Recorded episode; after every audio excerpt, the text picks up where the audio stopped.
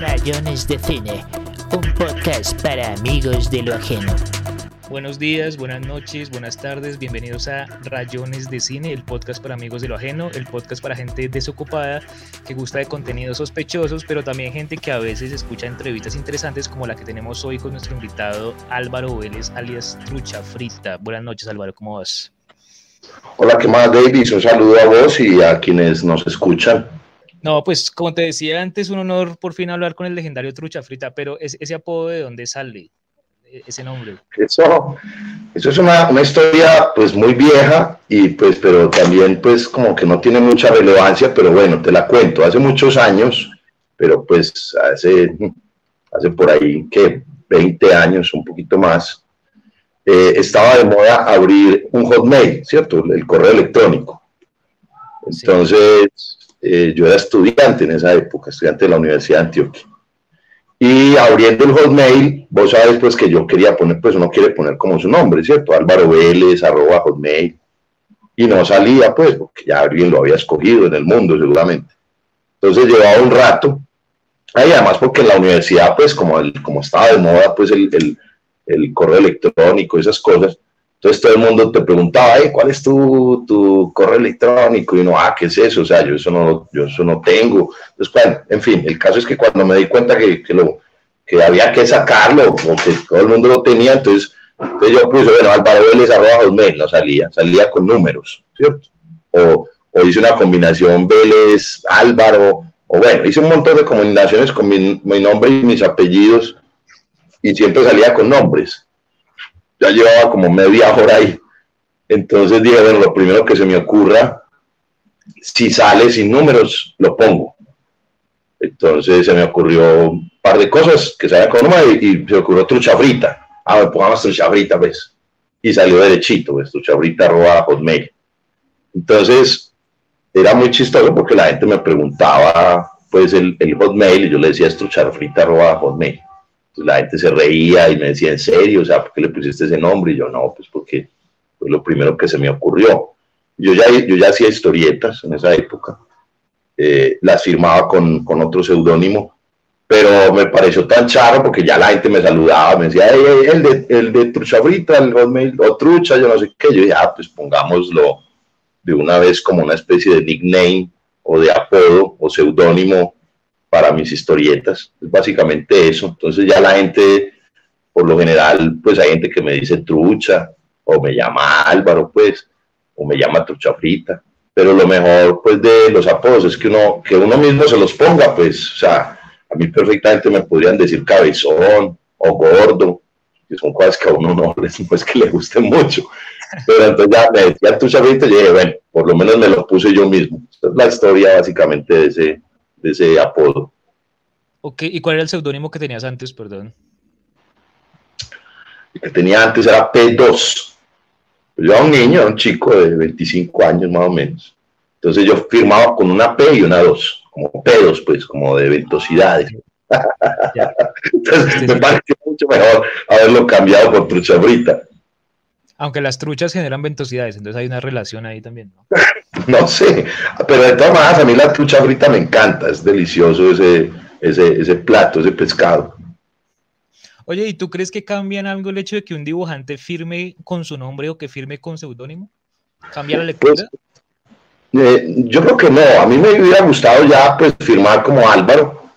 Lo que pasa es que eh, yo y otro grupo de amigos que venimos dibujando hace 25, 30 años, estábamos muy, muy eh, poco influenciados y nos gustaba mucho, todavía nos gusta, pues ya nos gustan otras cosas también, pero así jovencitos nos gustaba mucho un tipo de historieta que era el que hacía el underground norteamericano, de los 60, poco los 70, en donde no todos, pero muchos de los que dibujaban, los y las que dibujaban, muchas veces dibujaban con un seudónimo, porque eran pues historietas, digamos, de un, un, tono, digamos, un poco contestatario e incluso historietas, digamos, de un contenido bastante fuerte, bastante, digamos, políticamente incorrecto.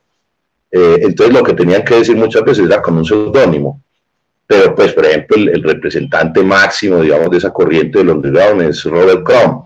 y Chrome nunca, pues siempre dibujó, siempre escribió con su nombre, pero habían otros que sí dibujaban con, con, con, una, con un apodo. Entonces, básicamente, muchos de los que estábamos dibujando en esa época adoptamos unos apodos.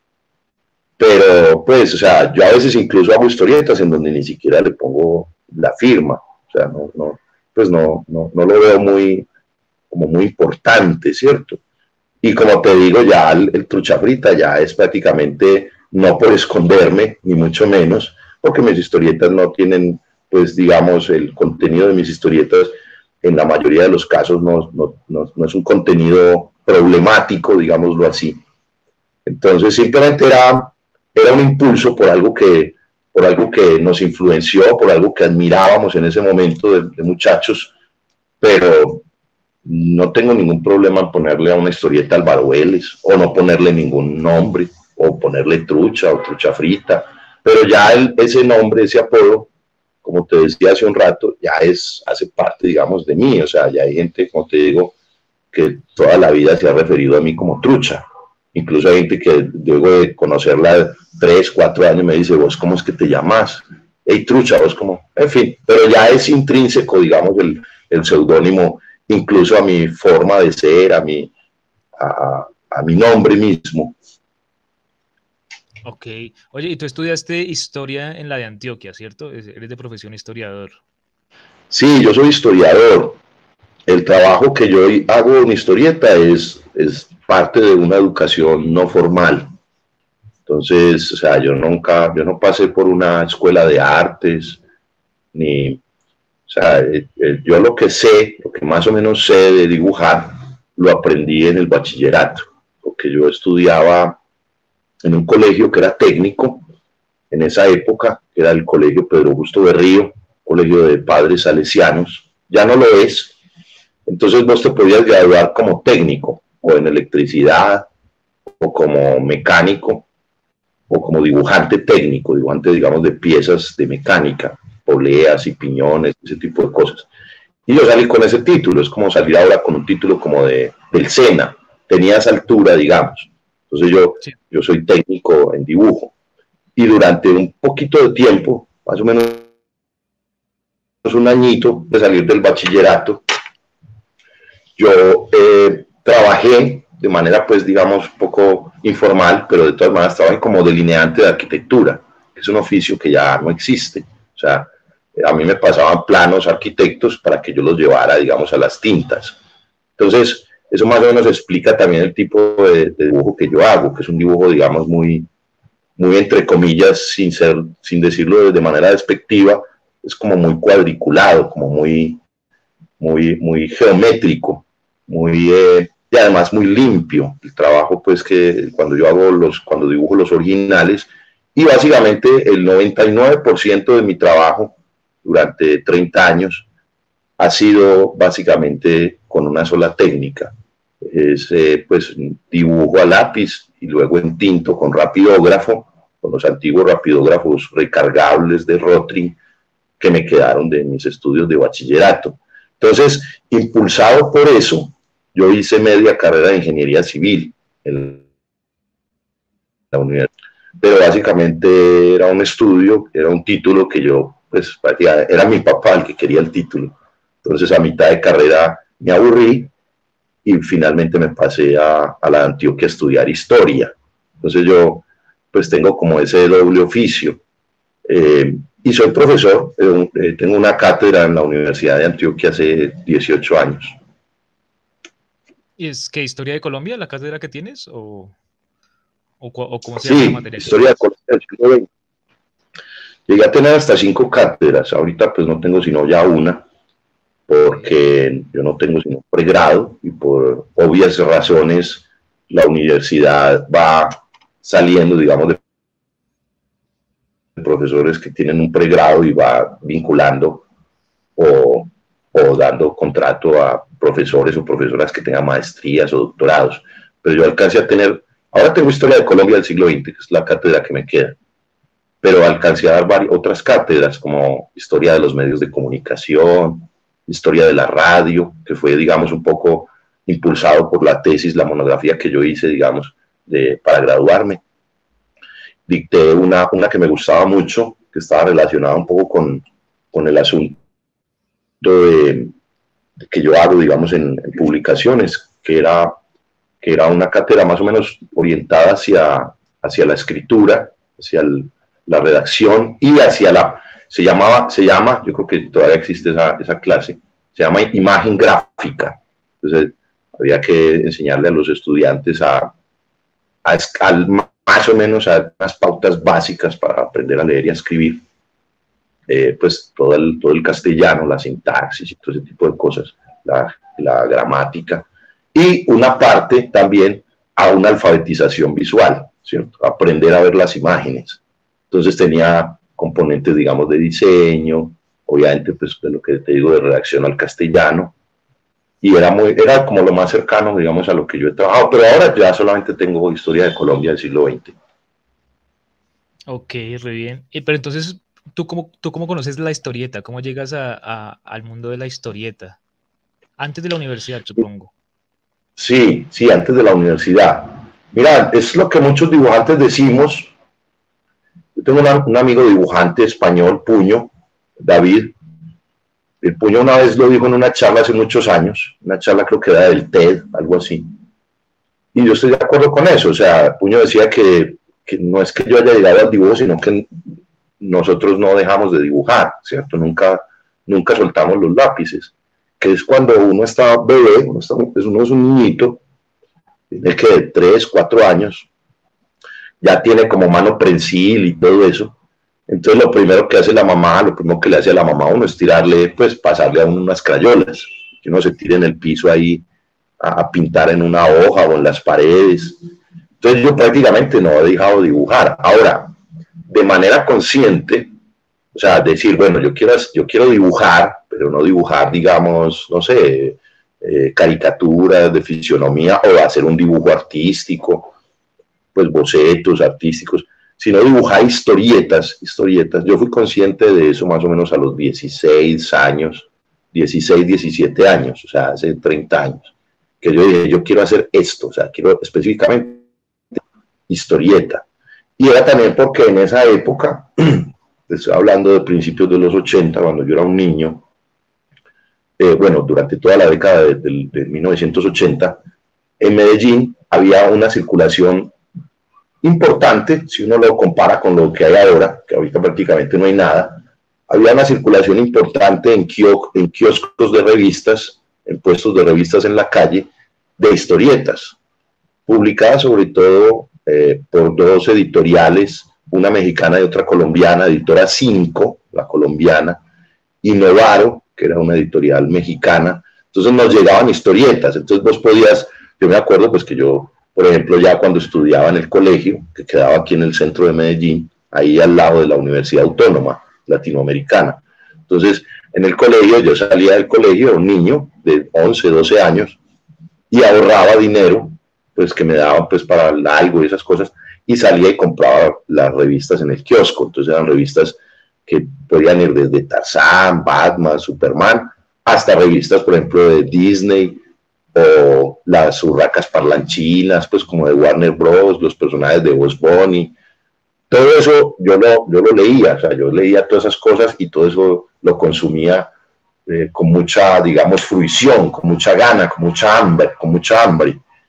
Y yo creo que viene de ahí básicamente, o sea, estaba dibujando, eh, siempre nunca paré de dibujar y cuando me di cuenta que quería dibujar específicamente era porque me, me estaba dando cuenta que toda, la, toda mi infancia había estado leyendo historietas, ¿cierto? Entonces era, era más, era relativamente fácil conseguir historietas de ese tipo en kioscos de revistas. Lo digo pues ahora que ya no existe eso en específico, porque ya los puestos de, calle en Medellín, pues prácticamente todos son de, frutas o de celulares, bueno, en fin, que está bien, pues, pero ya no existen los puestos de revistas, los kioscos.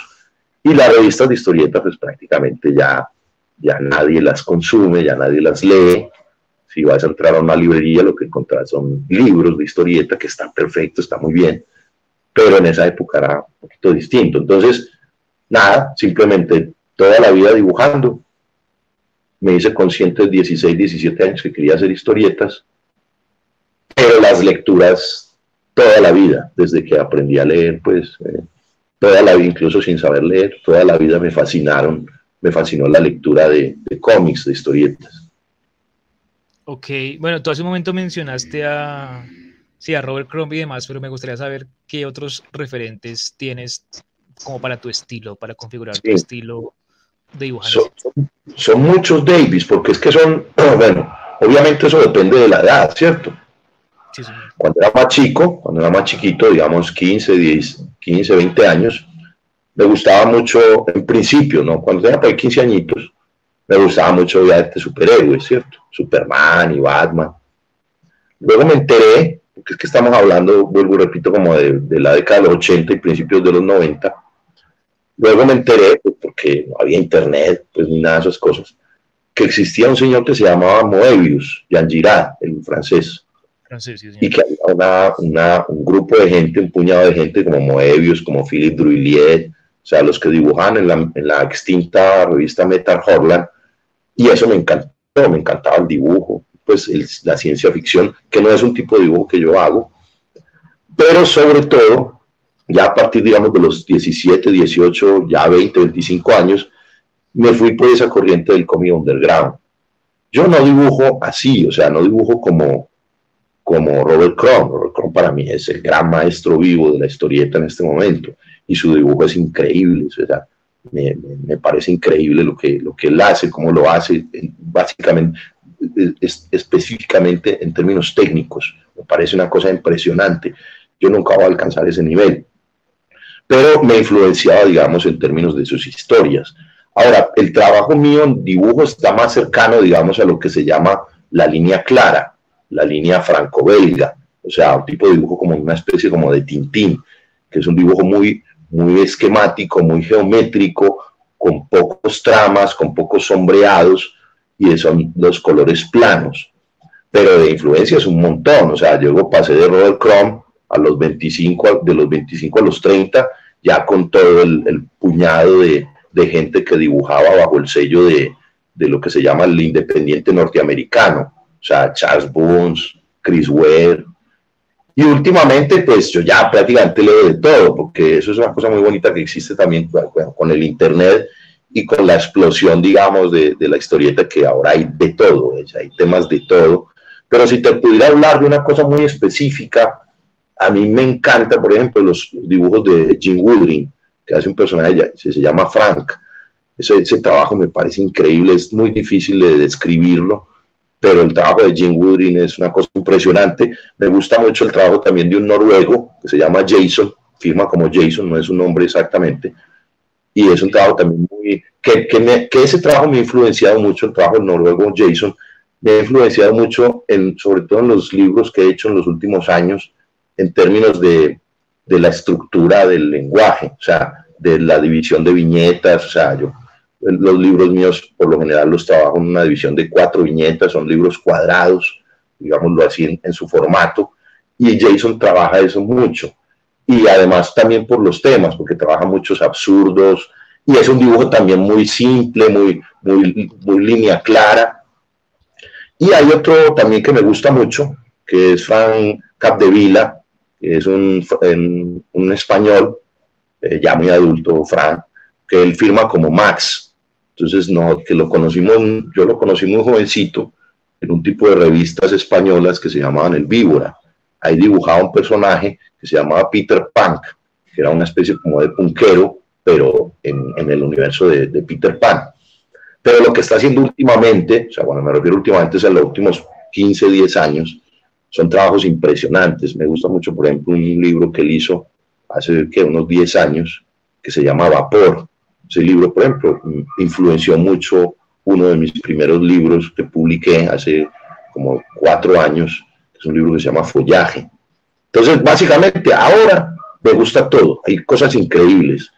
Eh, pero específicamente esos tres que te digo, Woodring, Jason, el noruego Jason y el español Max pero si te voy a decir que nos podríamos tirar todo, todo, toda la charla hablando de dibujantes, hombres y mujeres, que me parecen muchos, muchos y muchas muy maravillosos. Y, y obviamente yo tengo todavía la, la, la bonita costumbre de leer y leo mucho historietas, pues al tiempo que leo pues libros de historia y otras cosas, y literatura en general. Entonces todo el tiempo estoy viendo, viendo autores, o hombres o mujeres, dibujantes del mundo, que todo el tiempo, vos sabes, de una u otra forma influencian el trabajo de uno. ¿sí? Y obviamente también durante, mi, durante mientras más, más edad tengo, durante, mientras más viejo me voy volviendo, también voy cambiando mis lecturas, ¿cierto? Yo ya no leo, pues tengo 48 años, ya no me interesan los superhéroes, ¿cierto? Son historietas interesantes para muchos y hay dibujantes muy buenos ahí en, todo ese, toda esa industria de, de las historietas de superhéroes, pero por edad, pienso yo, no sé, pues porque alguien puede tener, tener 50 años y le puede gustar Batman perfectamente, pero a mí mm, pienso que en el caso mío, por mi edad, hay, hay lecturas que yo ya hice, o las que no hice, ya no me interesan, ¿cierto? Pero, por ejemplo, hay, hay, cosas que yo vi de niño, que te contaba ahorita, por ejemplo, esas revistas de Novar o de Editora 5, que vi de niño y, y olvidé, y luego volví a ver y me di cuenta que ahí había unos grandes dibujantes. Por ejemplo, en, en los 80 había una revista que se llamaba, eh, la revista Mickey, creo que se llamaba, o, Rico MacPato, creo que también era, en donde hay, unos hay un clásico ahí, un dibujante se llama Carl Banks.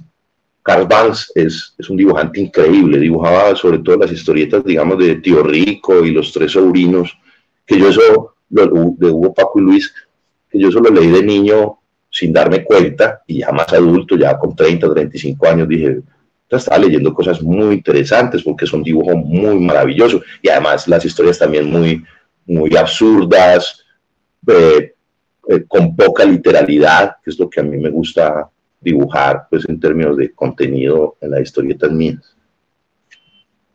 Ok, no, pues muchas cosas surgen ahí de lo que me dices. Por ejemplo, Daniel, Daniel Clubs, ya, ya que mencionabas a, pues a, esa onda indie, ¿no te gusta casi el Tominé o esa, gente? No, Dan Close me encanta, una maravilla. Tengo muchos libros de Dan Close. Hay un libro en específico que me parece una maravilla que es David Boring, pero me gusta, yo lo leo desde, desde Ghost War, pues hace, que lo leí hace 25 años, 30 años, lo leí por primera vez, Ghost War. Y luego fui leyendo otras cosas de él. O sea, me parece un dibujante impresionante, muy bueno, las historias son muy interesantes hay otro que, que es el, el, este del guante de hierro, creo que es guante, un guante forjado en hierro, creo que es, que es la traducción más o menos de, de, ese libro, que es un libro maravilloso. No, a mí Dan Close me encanta un montón. Eh, hay otros también que me gustan un montón también. Por ejemplo, por Dan, por Dan Close, por Daniel Close, terminé leyendo, por ejemplo, a Adrian Tomain, Tomain o Tomine, no sé cómo se, pues alguien dice que se pronuncia Tomain o Tomine, en fin. Yo le digo Tomain ese dibujante me parece increíble también. Siempre quise dibujar así, o sea, ya pues, tengo otro estilo, porque el estilo mío es más como más tirado, digamos, a lo caricaturesco, poco, a veces me sale un poquito más, a veces, pero es un dibujo menos, menos natural, ¿cierto? Menos como las, las formas menos naturales. Y Tomain eso lo hace de una manera increíble. Tomain, Dan Close, el mismo Charles, Charles, Charles Boons, son dibujantes que que me encanta, pues. Y esos los conocí, como te digo, cuando tenía 25, 30 años, cuando fuimos, yo con unos amigos, colegas y todo eso, fuimos, nos, fuimos dando cuenta de que había ese grupo que, que se llamó, pues, como de cómics independientes norteamericanos.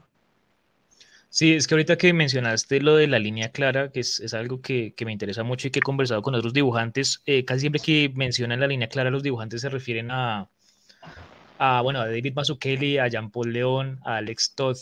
¿Algunas palabras sobre, sobre algunos de estos dibujantes como para aprender de ti? Sí, Alex Todd me gusta mucho, me gusta su dibujo. Sus historietas eh, no, no, me interesan mucho, pues son historietas como de terror, eh, es como de, esa misma línea, Alex Todd, de, ese mismo grupo de gente de, Richard Corbin. Richard Corbin me gusta un poquitico más. Eh, todo lo que trabaja mucho es un, tipo, un, estilo de dibujo como, como entre clásico, más o menos, porque trabaja muchas sombras y hace las sombras muy bien hechas, ¿cierto? Porque para dibujar, pues dibujar, digamos, este estilo tipo Milton Caniff de mitad del siglo XX, hay que trabajar muy bien las sombras. Entonces es un estilo muy, muy cercano, digamos, como al cine de esa época, cuando trabajaba Milton Caniff, de la época de los 40, más o menos, como el cine, este cine negro, ¿cierto? De detectives o tipo halcón maltés, todo ese tipo de cosas, donde hay muchas sombras, mucho misterio, ¿sí?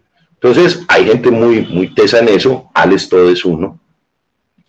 Pero, como te digo, las historias, no sé, no me, no, no me traman mucho. Incluso a mí me gustaba mucho eh, Richard Corbin de, de joven, 20, 25 años, eh, por el dibujo, porque es increíble y además él trabaja muchas historias también posapocalípticas y, y, y, con monstruos y todo eso. Y justamente yo nunca tenía, nunca había tenido un libro de, de Corbin y justamente hace como cinco años compré el primer libro, me lo compré y lo leí, lo leí, lo disfruté más con nostalgia de mis lecturas de joven que como lo que realmente me gustaba, porque yo decía, bueno, estas son unas historietas muy, muy, muy básicas, pues digámoslo así, unas historias muy básicas, ¿cierto? Eso no quiere decir pues que, mis, que lo que yo haga sea muy complejo ni nada de eso, pero por lo menos sí la, lo que me gusta leer, lo que me gusta leer en historieta es que tenga cierta complejidad, ¿cierto? Que tenga un, un, un metalenguaje más allá del, del lenguaje que, que, que, se puede expresar directamente, o sea, que no sea tan literal, ¿cierto? Que es muy común en, en estos dibujantes. No sé cuál fue el otro que me mencionaste, Davis. Ah, uno que conocí hace poco se llama Jean Paul León, que, que creo que ya murió. Lo conocí leyendo Tom Strong, un oh, oh. de, de, de Alan Moore. No, no lo conozco. Es que mira que en los, en los 70, no sé si este man pertenezca, pues, haya pertenecido a, esa, a, ese grupo, en los 70 y parte de los 80, pues surgieron unas revistas, digamos, de ciencia ficción, terror, más o menos, como Creepy, como Vampirella, pues en Estados Unidos, en Europa, un poco por el lado también, un poquitico por el lado de Metal Horland, en donde había hasta esta camada de dibujantes. Entonces, cuando uno tenía, cuando tenía, como te digo, 20, 18, 25, casi que hasta 30 años, eh, me interesaba mucho, pero me interesaba mucho era por, por el dibujo, un dibujo que ciertamente en algún momento de, mi vida intenté imitar, intenté emular, pero vi que, pues, que, es, que es mucho, es que es demasiado trabajo, es demasiado trabajado lo, eh, lo que hace esta gente. Son, son prácticamente cada página es una obra de arte. Entonces, digamos que un poco también por mi, mi, mi, mi, mediocridad, digámoslo así, opté por un, por un estilo que me fuera un poco más sencillo, porque igual en general haciendo, hacer historietas es un trabajo muy, muy demandante, ¿cierto? Muy, eh, tienes que dibujar mucho y tienes que estar todo el tiempo ahí encorvado, dibujando. Entonces, y las historias, hay que armar las historias, escribir un guion, y en el caso nuestro propio, digamos, colombiano, hasta prácticamente hay que terminar dibujando eh, y publicando las historietas, editándolas, publicándolas. Entonces uno, uno termina aprendiendo de todo. Eso sí, yo terminé aprendiendo edición de libros un montón gracias a hacer historietas. Pero como es un trabajo tan dispendioso, entonces no me daba exactamente el tiempo. Bueno, ahorita lo dije también, en cierta forma, por un poco mediocridad de mi parte, pude haberme sentado a ser mucho más juicioso con eso como los hay, como los hay aquí en Colombia, es dibujantes muy juiciosos. Por ejemplo, en el caso, en ese caso, digamos, de gente muy virtuosa, está eh, Carlos Granda.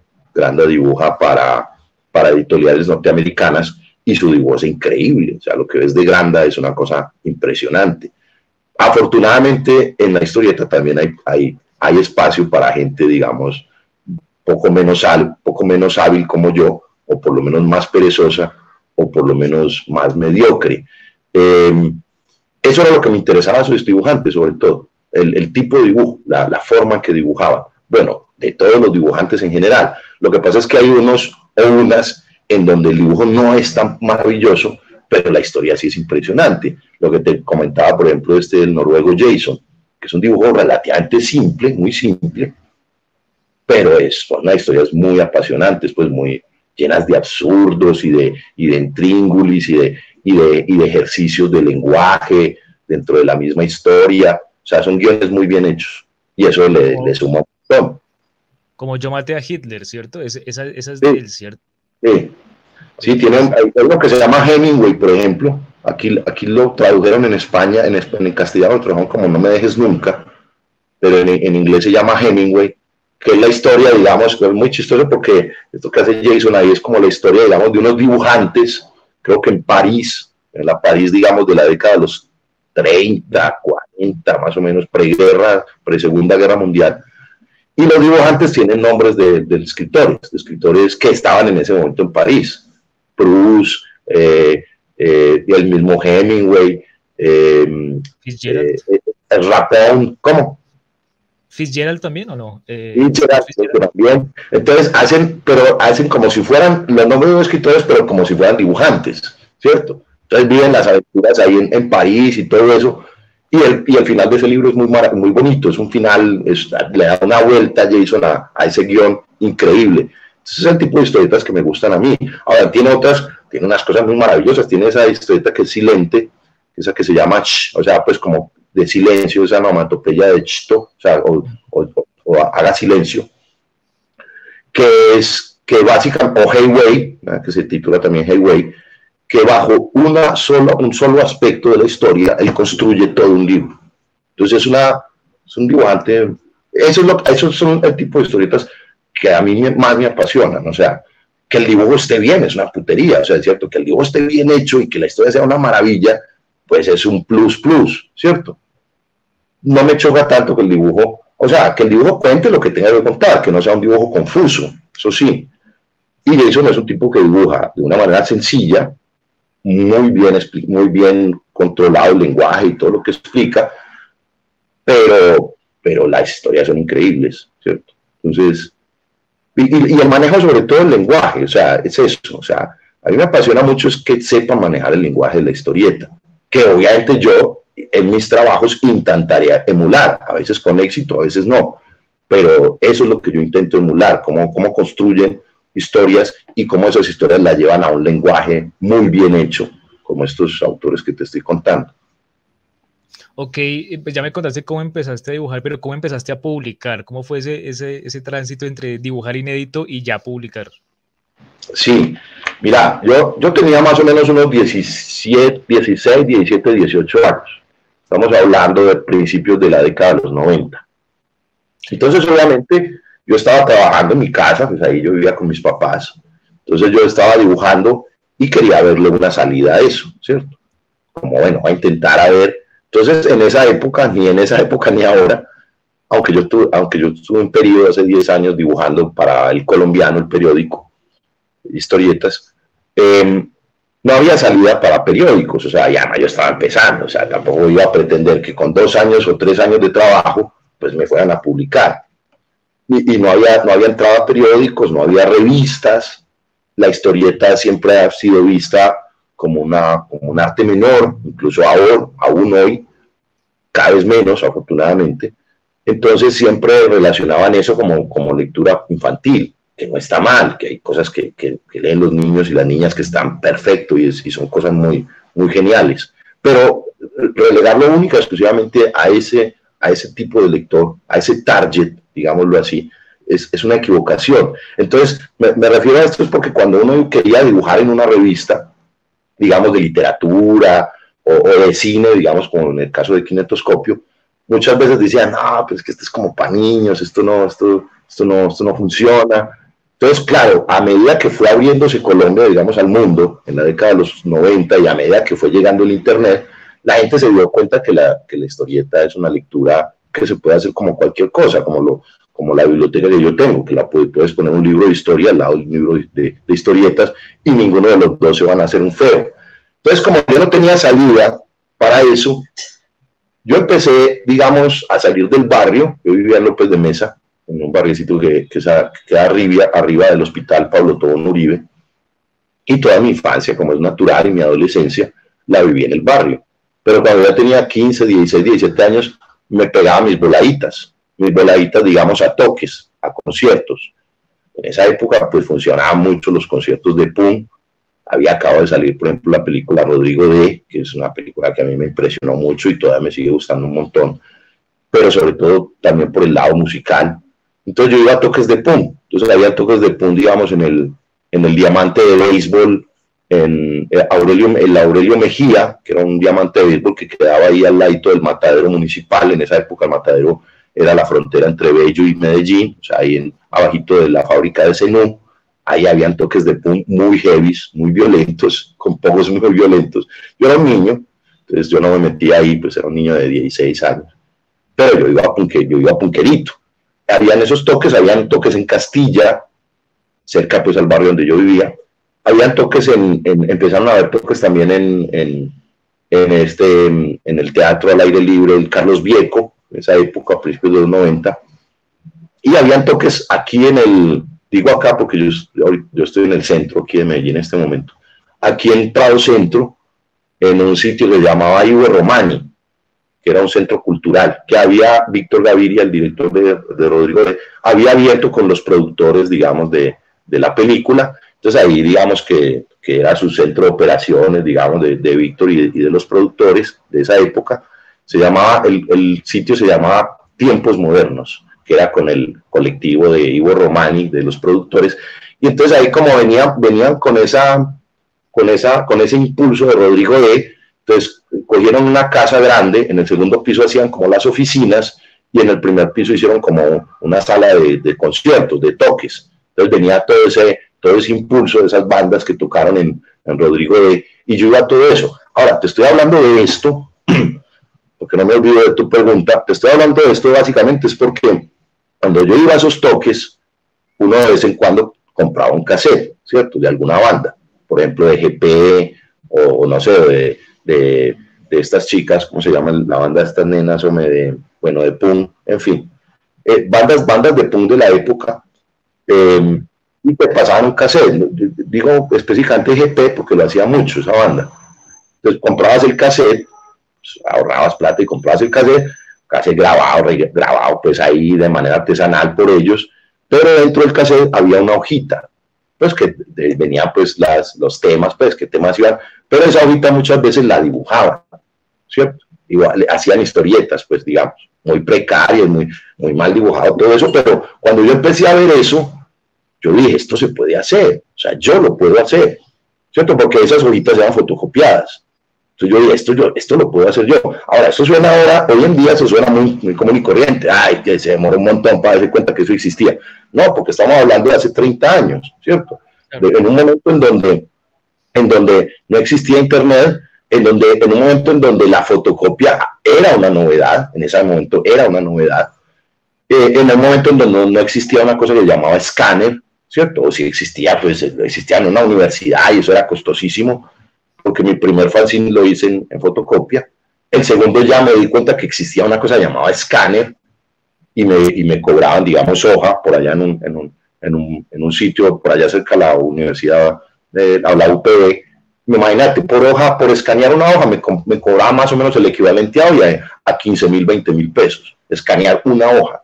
Entonces, o sea, eh, estamos hablando de otros tiempos, pues obviamente ahora es mucho más, más normal y si quiero dibujar, pues lo subo en redes, en Instagram o, en Facebook, en donde sea y es, fácilmente visible ahí, pero en esa época no existía nada de eso, no existía ni siquiera Internet. Entonces, me di cuenta de que, de que podía hacerlo así y al mismo tiempo, como yo estaba muy interesado en la historieta y todo, muy apasionado, y era un chico, pues como cualquier otro chico joven, posadolescente, eh, absorbía todo y quería verlo todo. Una vez en Teleantioquia pasaron una entrevista a un grupo de dibujantes que, que hacían una revista aquí en Medellín. Los entrevistaron porque ya llevaban dos revistas, han publicado la número cero y los entrevistaron para, para la edición número uno. Esa revista se llamaba Gente Naranja y ahí dibujaban eh, gente que ahora es amiga mía, colegas y amigos de toda la vida, como Juan Pablo Marín, como William Zapata, Will, como el mismo Marco Noreña, en fin, eh, eh, eh, Teo, Juan Pérez. Entonces, pero el, impacto mío fue que yo los vi a ellos en televisión sacando una revista y ellos tienen la misma edad que yo tengo. Entonces yo tenía 19, 18 años o 17, ellos tenían 19, 20 años, un poquito más grandes que yo. Y yo dije, si ellos lo pueden hacer, yo también lo puedo hacer.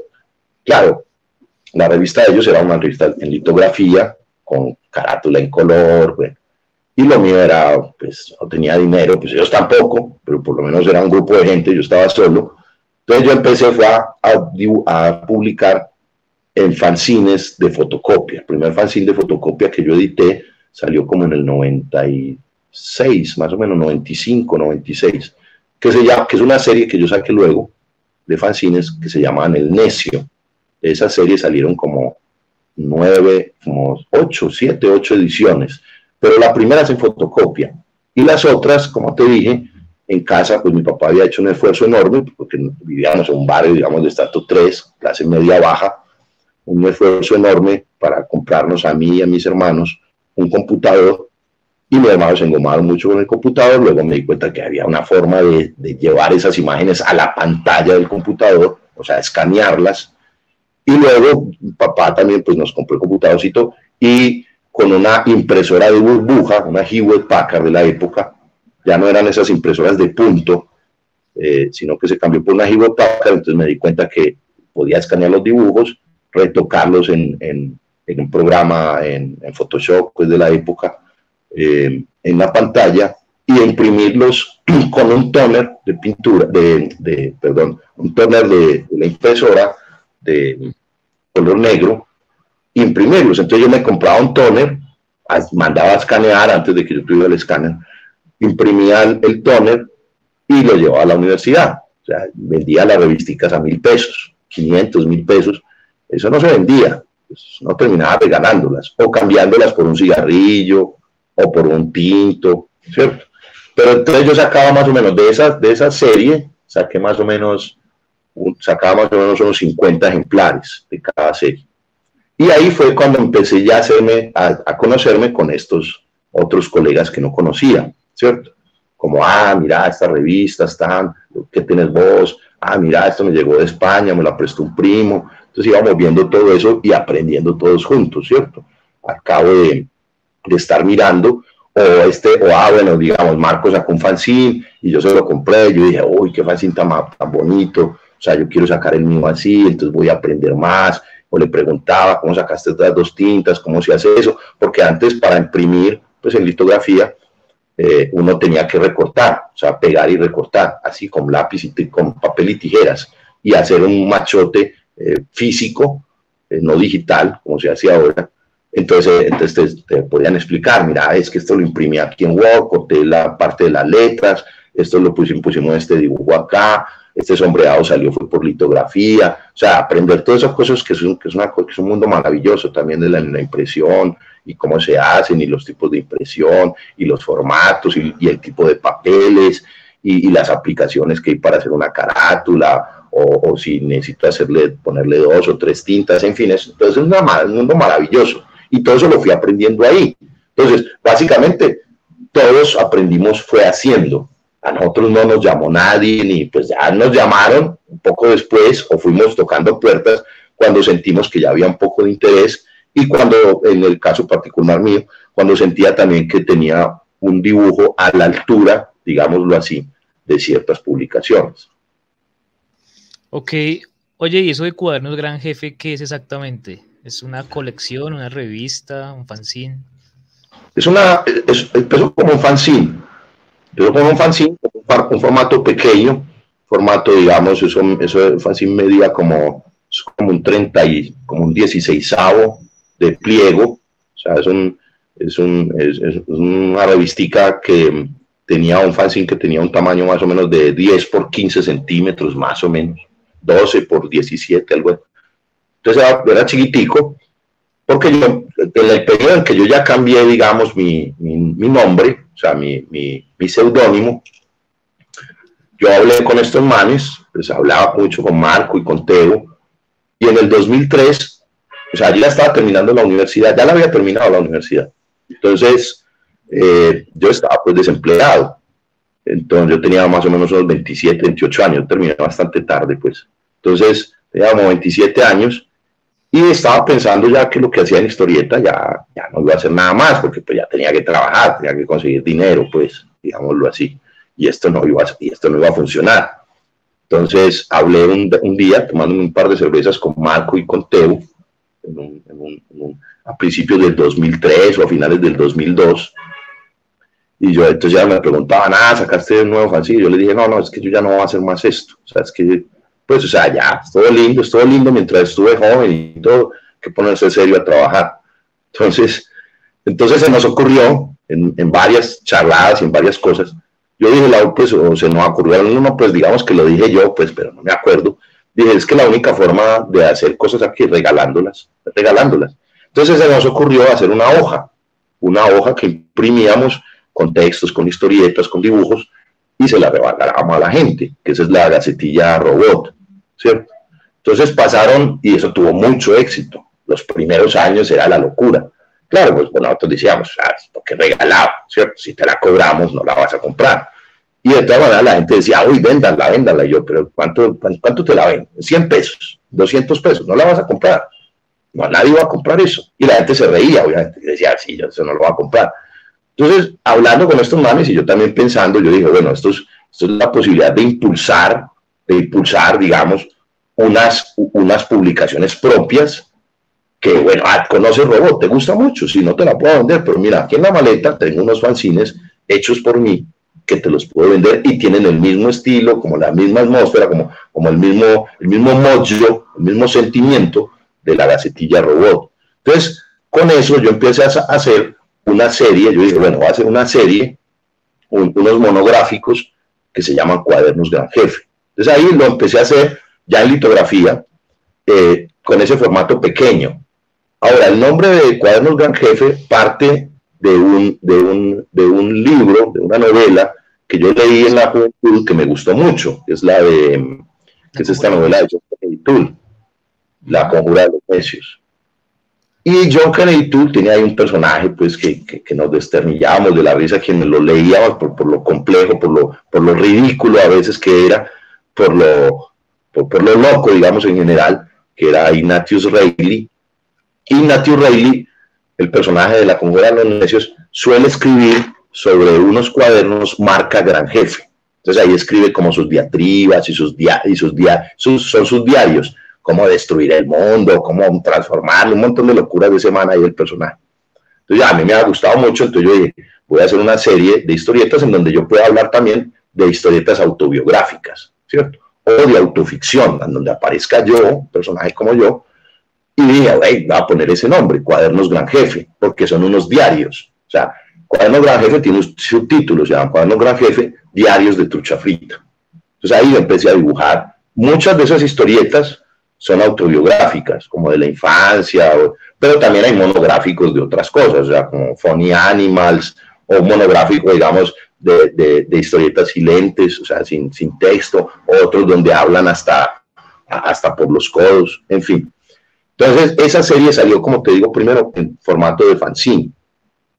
Luego, en el 2009, esa, historieta salió, esa, esa, gran jefe empezó a salir como en el 2005, 2006, y yo, y yo saqué una serie, y ya llevaba como unas, unas que por ahí unas cinco fanzines, sacaba como cada seis meses, y, se vendían relativamente, se vendían pues por el impulso que, que llevábamos de robot. Y ya como en el 2009, bueno, yo lo inflé, inflé el formato, primero porque me invitan a hacer una exposición, eso era ya como en el 2007, más o menos, 2007, 2008, me invitan a hacer una exposición ahí en la entrada de la biblioteca de la Universidad de Antioquia. Entonces, ¿quién me invita? Eh, el, curador, digamos, de, de, de, esa sala, de esa galería, esa pequeña galería ahí en ese espacio. Me invitó y me dijo, yo te saco un catálogo catálogo como de artista, ¿cierto? Que suelen, solían publicar en esa época. No me acuerdo cómo se llama exactamente, se llamaba Fernando, pero no me acuerdo del apellido. Entonces yo le dije, Fernando, pero a mí no me interesa un catálogo. Yo tengo una revista, tengo, tengo montado una revista, porque en vez de ese catálogo no hacemos, no publicamos una revista, una gran jefe.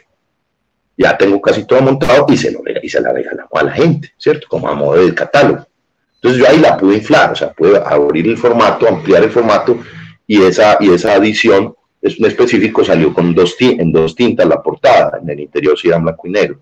Y luego ya en el 2009 me gano un estímulo de la alcaldía por artes visuales, en esa época no existía el estímulo de historieta, de cómic en específico, me lo gané fue por artes visuales y ahí pude sacar dos ediciones, dos ediciones más eh, tres ediciones. Con esa plata saqué tres ediciones. Saqué dos ediciones sobre la escuela Días de Escuela se llama, esa es Gran Jefe, Días de Escuela 1 y 2, y, y otra edición que era Medellín en cuatro actos, creo que se llamaba, que es como una historia, digamos, relacionadas pues como con mi infancia, mi adolescencia y mi, y mi primera juventud relacionadas con Medellín, con varios sitios de Medellín, como lo que te contaba ahorita, digamos, de esos toques de pum y todo eso. Entonces ahí yo ya las pude inflar. Editar una revista es caro y si no te la compran, peor. Entonces, la última gran jefe que yo edité, que yo publiqué, eh, fue hace cuatro años. La edición me valió tres millones y medio de pesos. Hoy ya estará 5 millones editar una, ese estilo todavía. Entonces es carísimo. Entonces la única forma de hacerlo, la única forma que yo encontraba de hacerlo era con estímulos de la alcaldía. La alcaldía antes tenía unos estímulos que, era para, que eran publicaciones artísticas y culturales. Entonces yo me metí por ese nicho. Entonces en ese nicho, por ejemplo, por, por ese lado, ganaban revistas tipo Kinetoscopio. Kinetoscopio ganó muchos estímulos de ese tipo. Eh, publicaciones del tipo de Universo Centro, por ejemplo. O sea, publicaciones que ya tienen un tiraje amplio, grande y de, un combo de gente. Entonces yo dije, bueno, mi publicación también es artística y cultural. El hecho de que sea un, de historieta no le, no le resta esa condición y el hecho de que yo la haga solo, pues funciona. Entonces en esos estímulos te daban algo así como 6 millones de pesos, con los que yo la mitad los, los usaba para imprimir la revista y los otros 3 millones me quedaban a mí, pero son revistas que yo sacaba una al año, o sea, me demoraba seis meses o algo más en, dibujar toda la revista, o sea, que los 3 millones no es que sea mucho dinero tampoco, para, para 8 meses, 6, 8 meses de trabajo. Pero ahí yo lo pude hacer, cuando se acabó el estímulo, ya no pude más, porque, porque, las, porque el formato de revista no se vende, ¿cierto? Eh, actualmente, ¿cierto? Si el formato del libro es difícil de venderlo, Actualmente revista no, porque también la gente estaba muy acostumbrada a esas revistas que leía, que te comentaba ahorita cuando yo era un niño. Por ejemplo, Calimán. Entonces dice, esta historia continuará en Calimán al final. Entonces decían, ah, pero tengo que comprar, ¿cuál me vendes? Y yo, ah, la número 7. Ah, pero tengo que comprar una 6 para entender. No, no, son monográficos, son individuales. Ahora, si quieres comprar la colección, pues está muy bonito también y, vas a entender quizás todo el universo. Pero pero puedes comprar una, un monográfico de la escuela, perfecto, un monográfico sobre la infancia, maravilloso. Y yo alcancé, como te digo, a editar hasta hace cuatro o cinco años la última, y a mí me gusta editar bonito, o sea, me gusta editar con papeles importantes y con una portada en color, ¿cierto? Soy, soy muy, muy quisquilloso y encima muy, muy creído, digámoslo en eso, muy, muy, muy, muy alineado. Muy alineadito en esa maricada. Entonces me gusta que la edición quede muy bien y, quede muy bien impresa y eso obviamente eh, usted bien lo sabe y lo sabrán quienes nos están escuchando, saben que para eso se necesita plata, ¿cierto? Para editar bien se necesita plata, ahí no hay nada más. Entonces, yo no puedo en este momento sacar de mi bolsillo 3 o 4 millones de pesos para una revista que no se va a vender. Ahora, si vuelven a salir los estímulos, yo vuelvo y participo a ver si la revística la puedo seguir sacando por ese lado. Pero ya estoy más dedicado como a libros. Ok, oye, y volviendo a John Kennedy Toole, eh, ¿cómo, ¿cómo, llegaste a esa novela mítica? Que casi los, los, que llegamos a esa novela llegamos como muy entusiasmados de encontrar una novela chistosa, ¿no? Una novela humorística, una novela con un personaje muy delirante como lo es Ignatius Reilly. ¿Tú cómo llegaste a, ese libro mítico? Pues yo en la, pues en la universidad, obviamente, no tiene su grupo de amigos y amigas que son lectores, mucho más lectores que yo en ese momento lo era. Y yo salía en ese entonces con una, con una chica, una, chica Marta, Marta Gaviria, em, Marta Giraldo. Entonces salía con ella, era mi novia de la universidad, y Marta leía mucho, todavía lee un montón. Es una lectora voraz, pues hablo con ella hace mucho tiempo, pero hasta cuando hablé con ella hace unos años, lo sabía. Entonces, como yo era un lector perezoso, siempre lo he sido, ella pues era mi novia y obviamente me decía, mira, deberías, deberías leerte este libro, este libro es bueno. O sea, me tiró cosas de Henry Miller, me tiró cosas, obviamente, de, esta de John Kennedy Toole, porque leímos, leímos esa y luego ella encontró en la piloto la Biblia de Neón, que era la primera, el primer libro de Kennedy Toole, lo leímos también, incluso solíamos en su casa, pues un par de noviecitos jóvenes, solíamos estar en la cama leyendo los dos eh, libros juntos. Entonces, básicamente por ella, por ella y por otro amigo, un amigo pues que es crítico de cine, que tiene que ver con, con las historietas, obviamente, de kinetoscopio, que es Osvaldo Osorio. Y Osvaldo, que es un amigo mío de la universidad y de toda la vida. Entonces, Osvaldo, Osvaldo también, Osvaldo también tiraba, me tiraba lecturas. Pues, por ejemplo, con Osvaldo yo leí prácticamente todo Bukowski. Tenía la edad para leerlo y, era el momento de, leerlo. Ya ahorita Bukowski pues, no me interesa mucho, la verdad. En cambio, en cambio Kennedy, tú, la novela no la he a leer, pero, pero sí, sí estaría dispuesto a leerla ahorita a mi edad y seguramente la disfrutaría mucho.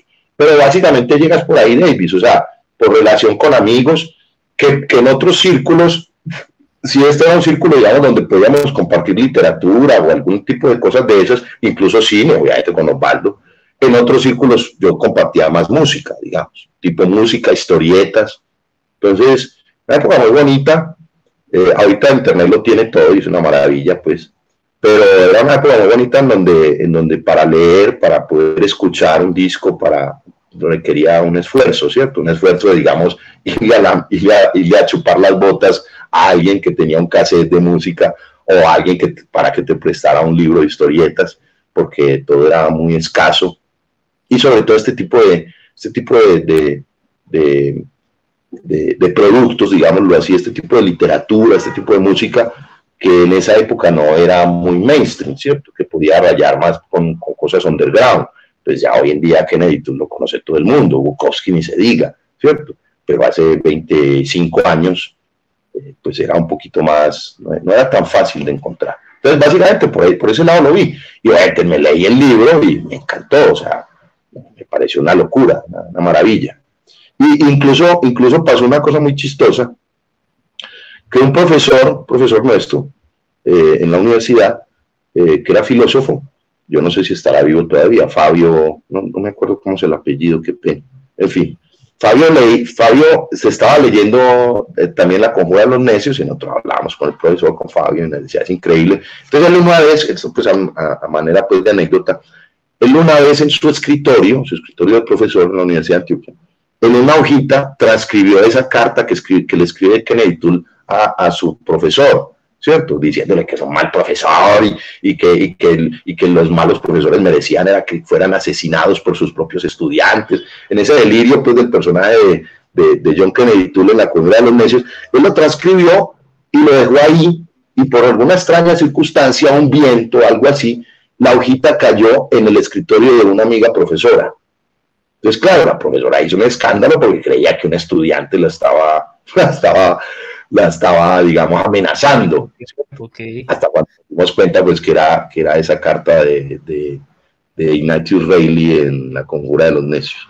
imagínate, o sea, estábamos tan encantados con, la, con el libro que, que lo, lo, andábamos todo el tiempo bajo el brazo y toda la vida, pero por lo menos durante unos seis meses eh, comentándolo y, y, y recomendándolo a, a ciertos entre comillas, digámoslo así, aunque suene bobito esto, a cierta cofradía de lectores, digamos, ¿cierto? Entonces, pues porque eh, en, esa, en ese asunto también muy infantil, digamos, de la época, el compartir discos o música con mucha gente era casposear la música, ¿cierto? Como dañarle ese aura de misterio y que solamente unos elegidos o elegidas podíamos leer. Una, estupidez, pues obviamente, pero una, estupidez blanca de, de, de, la, de la primera juventud. Ok, bueno, ya que mencionaste a, Osvaldo Osorio alias Iñigo Montoya, ¿cómo, ¿cómo, empezó la colaboración de ustedes para, para, hacer esas, esas viñetas sobre cine que hacían para Kinetoscopio? ¿Todavía las hacen? Bueno, yo antes también. No, es que yo creo es que Kinetoscopio es que ya no sale. O sea, la última que salió fue a finales del año pasado, ahí había una historieta mía. Esa es la última que ha salido, que, que es como una de monstruos, de vampiros, algo así, ¿cierto? No, no sé, no tengo, la, no tengo esa, esa copia ese ejemplar. Eh, sí, salió. Yo la última historieta que hice fue como en octubre, octubre, noviembre, para Kinetoscopio. Eh, pero yo no sé, es que porque como no sé si la revista va a seguir, pero si sigue, pues seguramente seguiremos trabajando, Baldo y yo ahí en esa historieta. Entonces yo antes que escribía para la revista, escribía eh, textos de, de películas de cartelera de cine, o sea, una reseñita de dos páginas que existía en esa época. Y en ese momento, en esa época, estoy hablando de hace 25 años, o sea, a principios de, a principios del, del 2000, más o menos. En esa época estaba Pedro Adrián, Pedro Adrián, ¿cierto? Pedro Adrián Zuluaga estaba dirigiendo la, el departamento de cine del, del Colombo Americano. Entonces la idea fue de Osvaldo. La, la, idea inicial de publicar historieta fue Osvaldo. Y Osvaldo le, pues, como más cercanía con Pedro, le insistió un rato, ¿cierto? Entonces Pedro, normal, esto es normal, pues no, no, no, no, voy a hablar en contra nunca de, Pedro Adrián, jamás, sino era normal que Pedro viera la historieta como una cosa, no, es que esto es como una cosa como infantil, ¿cierto? Como, o, o, no sé, o sea, porque Pedro le decía, sí, sí, ya veremos, ya ve, o sea, le daba largas a Osvaldo. Hasta que Pedro dio día libre, o sea, Osvaldo le estuvo insistiendo como seis meses, o sea, por ahí dos ediciones o algo más, hasta que Pedro le dijo, bueno, háganlo, háganlo, ¿cierto? Y ahí empezamos. Entonces, la idea es que Osvaldo eh, me, me, escribe un argumento, o sea, me dice, mira, este es como el argumento, tal, a veces se escribe casi el guion, y yo, digamos, con esa cierta libertad, ya hago la historieta. La gran mayoría, a excepción de una, de dos o tres historietas, las hemos hecho en conjunto, porque a veces eh, yo me quedaba muy corto con el tiempo, poco también por pereza, o sea, me, me, me, me alcanzaba el deadline de la revista y yo tiraba algo que ya tenía, ¿cierto? Eso hubo a veces, hubo a veces incluso una, alguna que otra discusión con Osvaldo, porque Osvaldo me decía, ¿cómo tiras eso si yo te pasé? Y decía, no, no, es que no tengo tiempo, la verdad es que está, la verdad es que es por pereza, de, verdad, pero, pero bueno, yo le decía, no, es que no me dio tiempo para entregarla. Pero el, a excepción de esas dos o tres, todas las hemos hecho juntos. Y teniendo en cuenta un poco también el tema de la revista. Muchas veces es, es abierto, pero a veces también el tema de la revista. Ahora, a mí se me hace un poco, de todas maneras, un poco difícil dibujar de esa manera, o sea, dibujar con la historia de otro, ¿cierto? Y hoy en día, hoy en día, aunque, aunque, aunque lo hago con mucho placer y, lo seguiría haciendo si la revista sigue saliendo con, con, con mucho placer y, y, con mucha pasión, porque pues no, eh, ahí no hay sino eso, porque pues lo que paga la revista, todos lo sabemos, es una revista cultural, pues eso no te da para vivir, te da para tomarte un par de cervezas ahí o, o, o tomarte un almuerzo. El caso es que ese formato ahora eh, para mí es ya muy difícil. Pues, me refiero al formato, digamos, de, no es que sea difícil, sino que ya me es extraño, el formato de carta. Entonces, dibujar para ese formato, porque ya estoy acostumbrado a dibujar en unos formatos cuadrados, con, con grillas, de, grillas o divisiones de cuatro viñetas por página. Entonces, aquí hay que dividirlas en nueve viñetas, en fin. Entonces, si hay que hacer otro tipo de cosas. Entonces, no, no, no me es muy cómodo, aunque lo hemos, aunque lo hemos hecho y salió un libro ya y eso, y, ya van como no sé cuántas, creo que más de 100 historietas van ahí, ¿cierto? De, dos páginas, o sea, fácilmente podría salir un libro de 150, 200 páginas. O sea, en este libro, Cine en Viñetas, no está todo. Pues yo, tengo no. que es como 2010, creo. 2011 creo que salió. No, no está todo. Ahí está la mitad Está la, está la mitad, está como los, como los primeros 10 años. Eso salió también por iniciativa de Osvaldo, Osvaldo Osorio lo impulsó, con el, cuando nosotros trabajábamos, digo yo, pues yo también trabajaba ahí, cuando Víctor Gaviria y Osvaldo y, un grupo de gente más, César Alzate, el escritor que también escribe para Kinetoscopio, y yo, junto con otra gente, trabajábamos en el Festival de Cine de Santa Fe de Antioquia. Entonces Osvaldo me dijo, no, yo voy a, tirarlo para que el festival lo pague, pague el libro. Entonces, no solamente lo pagó el festival, sino también el Colombo puso un dinero ahí en dinerito. Entonces, en, conjunto los dos, se sacó ese librito. Ese librito, como te digo, va hasta el 2011. O sea que ahí debe estar más o menos la mitad, un poquito menos de la mitad de las historietas que han salido en todo su conjunto. Y ese librito tuvo una acogida importante, ¿cierto? pues porque yo sé, o sea, por todo esto, ya te he hablado varias veces de eso, yo sé que, que editar, eh, editar libros y en particular historietas no te hace rico, ni vendes un montón, o sea, aunque vendas 300 ejemplares, es una maravilla, ya es una, es una, es una putería que vendas 300 ejemplares, porque si 30 ejemplares no, no es nada, pues eso para comer no es nada. O sea, si vos quieres ver una salida importante de un libro es que salgan más de 5.000 ejemplares. Ahí ya empiezas a ver algo de dinero. Pues como, como escritor o como dibujante. Seguramente el editor sí alcanza a lograr algo con 300 ejemplares, pero yo como, como autor no le veo, pues no, no, no, le veo, no le veo fortuna a eso. Entonces, con esto que te estoy contando es porque cuando sacamos el librito, yo dije, bueno, saquemos eso y eso se regalará seguramente, pero eh, impulsado también por el festival y por las jóvenes, chicos y chicas y gente un poquito más adulta que iba al festival, lo compraban obviamente porque tenía ese tema de cine, ¿cierto? Tenía el tema de historietas, pero también tenía el tema, el hecho de que esas historietas estaban todo el tiempo relacionadas o con el tema en general del cine. Entonces, por ese lado, ese libro se fue, se fue de una, se fue rapidísimo, se fue en cuestión de seis meses, cosa pues que no es tan común en, en muchas publicaciones, sean o no de historieta. Ok, no, pues te quería preguntar justo sobre eso, si, si, si conoces más historietas sobre cine, o si hay como una tradición o es un subgénero de, de, historietas sobre cine, porque se me hace un tema muy interesante, pero no he visto así tanto. Sí, sí, hay unas, por ejemplo, ahorita que mencionábamos a Alex Todd y a Richard Corbin, que son, que son historietas al estilo, sobre todo las de Todd, muy relacionadas, digamos, con la estética del cine o lo que hacía Milton Caniff a mitad del siglo XX, mm, ellos también trabajaban historietas, digamos, eh, como una película. La llevaban, no toda la película, pero sí a partes, digamos, secuencias de la película al cómic. O sea, lo dibujaban. Obviamente, el dibujo de esta gente es espectacular, pues maravilloso, como, como te comentaba hace un rato. Entonces, eran muy bien llevadas.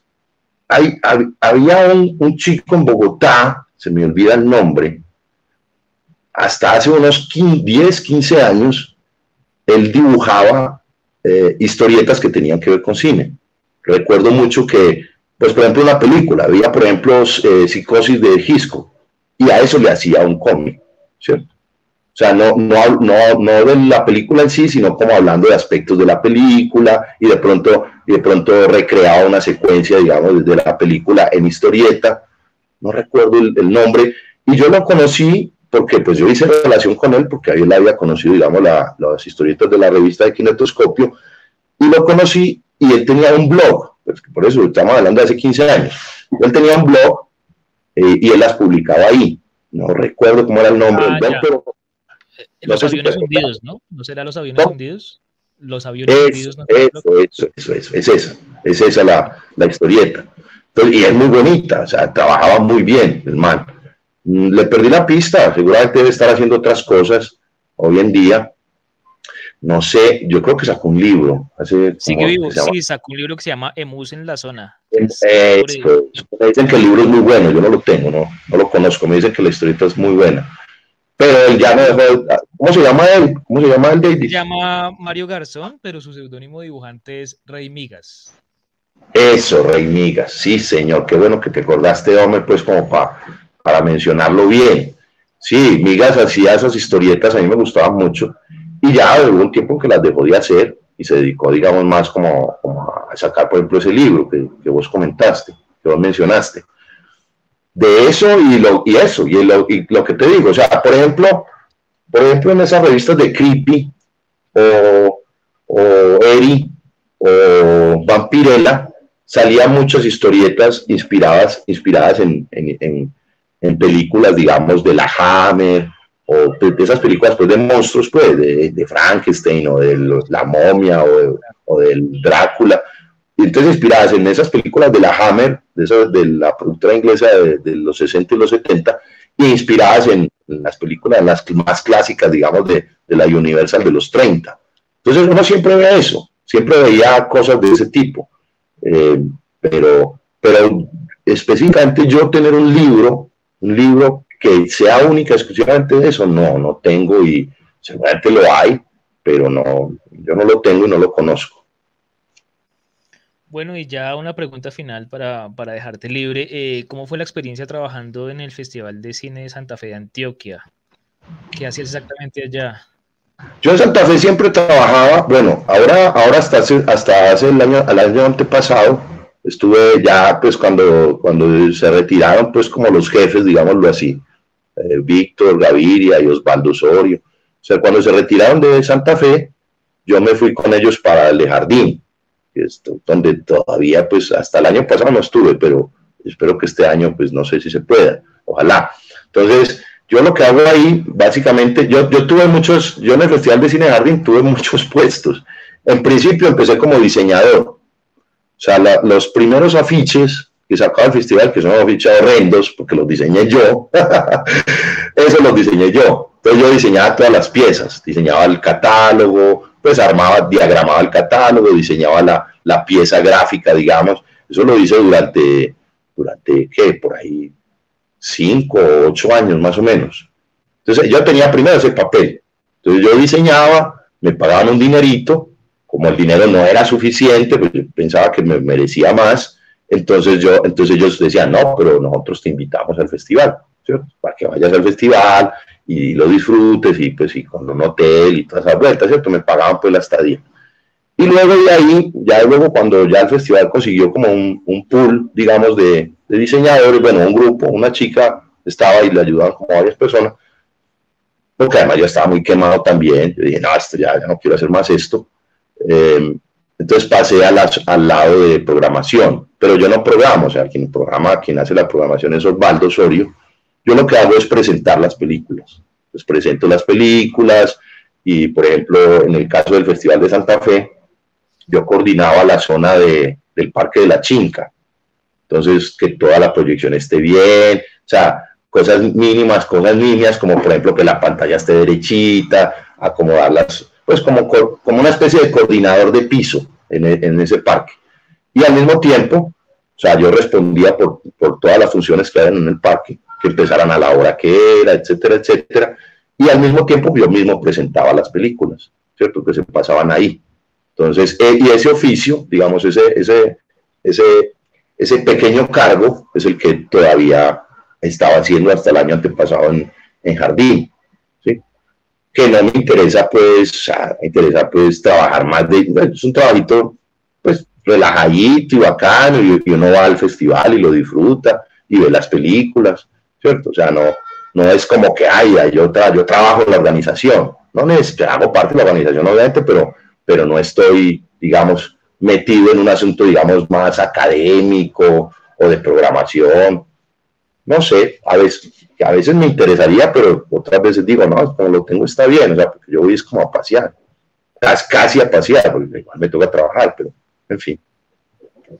Ok, bueno, pues Álvaro, estas fueron mis preguntas. Muchísimas gracias por tu tiempo. No sé si, si, si quieras que cerremos como dejando, recomendando alguna cosa tuya reciente que, que, estés haciendo o remitiendo a la gente a alguna página web tuya o algo a tus redes sociales para que te sigan y puedan ver tu trabajo.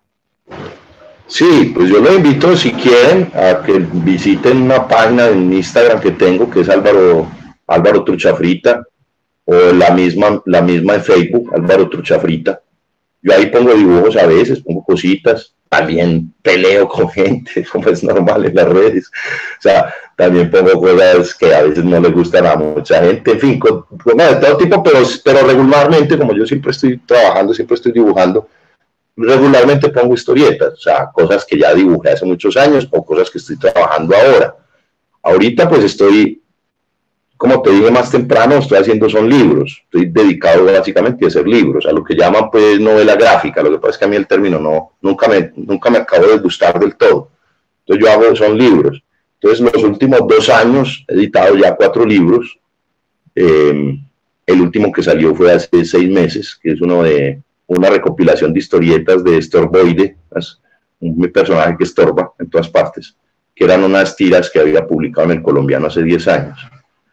Eh, pero estoy dedicado a eso, entonces ahorita estoy dibujando, eh, no sé, parece que tengo mucho tiempo, estoy dibujando dos, dos libros al mismo tiempo. Entonces, y esos ya van para una editorial en específico, que es Tragaluz. Tragaluz es la que me edita en estos momentos a mí. Entonces, ya yo estoy dedicado a eso. Y si me siguen en redes, pues verán a, veces algunos avances del libro o historietas que, que haya hecho ahí en un ratico o que haya tenido viejitas cositas así. También pongo, también pongo historietas que estoy leyendo. Pues, ah, me gustó mucho esta historieta, la pongo. O un disco que me, gusta, que me gusta oír, en fin, etcétera, etcétera. Pues como la, la mayoría de las veces es eso, mostrando música, historietas y libros en general. No, y gracias, ah, bueno, Davis, pues te agradezco la invitación y mando un abrazo a los oyentes. Eh, no, pues muchas gracias a ti por estar aquí en Rayones de Cine y pues bueno, te estaría ahí enviando por, por interno el link cuando, cuando ya salga el capítulo para que lo compartas si, si quieres. ¿Listo?